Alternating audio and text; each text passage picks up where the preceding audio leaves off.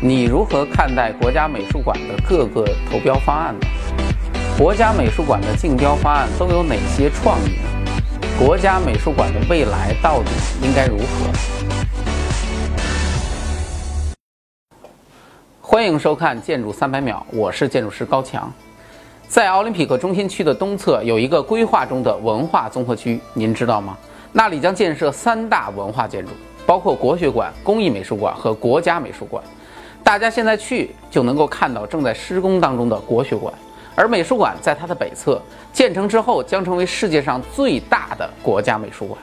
因此，这个美术馆一二年开始竞标，前后有一百五十多家公司提交了方案，其中有二十家进行了方案深化，历经两年，最后被法国建筑大师让努维尔摘走桂冠。今天，我们就对当年的部分方案进行一下回顾与点评。这些方案，大家在网上。可以看到完整的介绍视频，我把它们分为三类。第一类，中规中矩型，代表建筑师让努维尔、弗兰克盖里、张永和。敢把这三位归为一类的，我估计我肯定是这世上第一人。当然，前提是我们只看这三个方案。这三位的方案基本都可以理解为用一个方盒子装进一个小世界，所不同的地方是努维尔用的是一个黑盒子，注意不是飞机上的那个，而盖里的则是一个花盒子，豆浆大叔的是一个灰盒子。努维尔的方案是中标方案，也是网上资料最少的。从效果图来看，初期方案是通过汉字大写的一个一字来塑造整个美术馆的外形，简单大气。不过做成全黑的那也是够让人崩溃的，所以后来中标后的修改图变成了浅色的外观，还算是有所收敛。而盖里的方案呢，那是最令人意外的，因为这个方案那是完全不是盖里的风格，太保守了。不知道是因为年龄太大了，还是来中国次数太多了，盖里明显是从愤青小伙变成了一个稳重大叔。通过玻璃表皮的处理，表现了一大堆中国的元素，什么山水云彩、方顶天坛，那是应有尽有。到了最后，在建筑的内核深处，终于小心翼翼地做了一个牡丹花造型的盖里式建筑。也只有看到了这个，才让我感觉到，哦，这是盖里的方案，不是一个山寨货。而豆浆大叔作为中国现代建筑的领军人物，拿出的这个灰盒子其实是一个首饰盒，通过五种不同的传统建筑材料来演绎墨汁的五种颜色，通过拱桥的造型特征作为上下空间的分隔，整个方案构思巧妙，中式韵味十足。如果要说缺点，那估计就是不够哗众取宠，是典型的暗如其人呢。第二类风流倜傥型，代表建筑师扎哈。马岩松、朱培、尤恩、扎哈，现在估计很多老百姓也都知道这位建筑女魔头了。她的特点那就是玩曲线玩的不是一般的嗨。在这次设计中，她进入了最后的角逐。不过由于她现在太有名了，方案做的太多了，所以当看到这个方案的时候，我没有任何的意外感。说实话，我多么希望她能够做一次正常的建筑。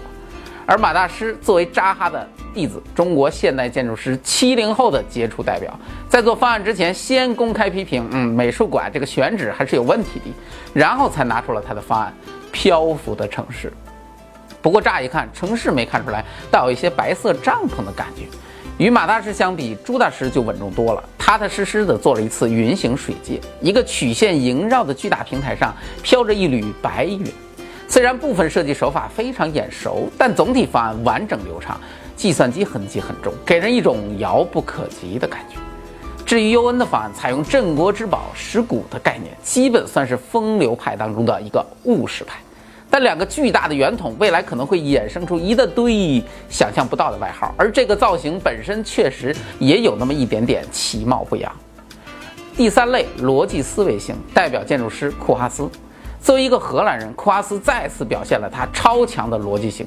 方案上来从场地分析出发，认为要整合东侧用地功能，继而提出大底盘的想法，然后根据交通需求提出新型交通的概念，构建了一个中央广场。再在这个基础之上，创造性的提出了将各种不同的展览风格进行混合，给人提供完全不同的游览体验。方案的标志是一个通过不同层板旋转而成的灯笼造型的建筑物。由于错动的结构而形成了高度不同的建筑内部空间，可以满足不同的布展需求。库阿斯到底是库阿斯，你可以不喜欢大裤衩，但是你不能否认他的创造能力。其实无论哪一个美术馆方案，在国学馆方案确定之后，都变得无比尴尬。因为国学馆的建筑方案是一个四方建筑，轴线感觉强烈，传统符号突出。我真的想不出这里的任何一个方案与它摆在一起之后将呈现出怎样的一个状态。也许这就是国家美术馆方案的另一个关键所在吧。注意，《强词有理》第二季正在紧张筹备中，欢迎大家投稿。投稿方式：发送您想了解的中外建筑到我们的公众号“强词有理”，您就有机会赢得节目组准备的纪念奖品。详情请参见单独发布的有奖征集通知。进入微信，点击搜索框，搜索公众号“强词有理”，选择那个黄色的小头像，点击关注，您就可以第一时间看到我们的节目了。